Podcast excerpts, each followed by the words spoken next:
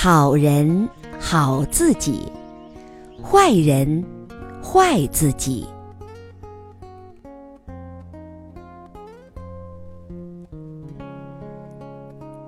一个富人给全家人煎薄饼吃，他总是多煎一个，留给饥饿的路人。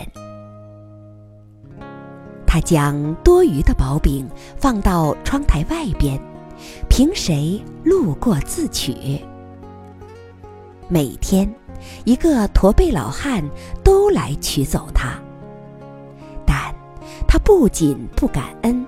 还会在离开时自言自语的咕哝：“所作之恶留在身边，所作之善回到身边。”这样日复一日，驼背老汉拿了薄饼，嘟囔着：“所作之恶留在身边，所作之善回到身边。”就离开了。妇人有些恼火，哼，连个谢字都没有。他自言自语道：“这老驼背每天哼唧着这些，他到底是几个意思？”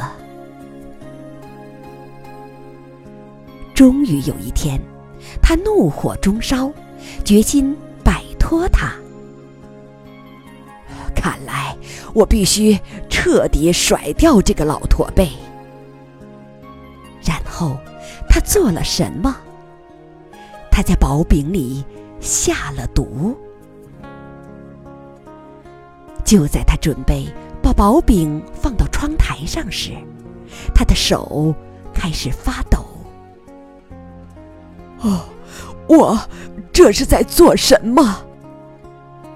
他立刻将薄饼投到火里烧掉，重新做了一张，放到窗台上。驼背老汉如常来到，如常取走了饼，如常哼道：“所作之恶存留身边，所作之善回到身边。”他这样做的时候十分的快活，根本没有意识到妇人脑海里翻江倒海的挣扎。其实，每次妇人将薄饼放在窗台时，他都会献上一个祈祷，为他在远方谋生的儿子。儿子一连几个月音信全无，他祈祷儿子能平安归来。那天晚上有叩门声，开门，他惊奇的发现儿子站在门廊。儿子很瘦，衣服像碎布条似的，他饿坏了。虚弱不堪。看见母亲，他说道：“妈，我能站在这里，是个奇迹。在离家一英里远的地方，我饿得昏倒在地，我肯定是要死了。这时，一个驼背老人路过，我求他给我一小块能吃的东西。”哪怕是些碎屑，他好心的给了我一整张薄饼。给我饼时，他说：“这是我每一天的食物，今天我把它给你，因为你更需要它。”听到这里，妇人脸色苍白，她靠在门上。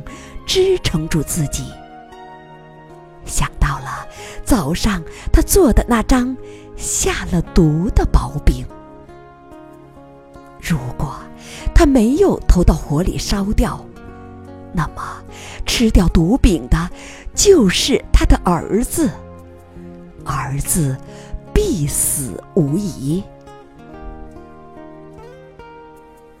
直到这时，他才明白了这些字的含义：所作之恶，留在身边；所作之善，回到身边。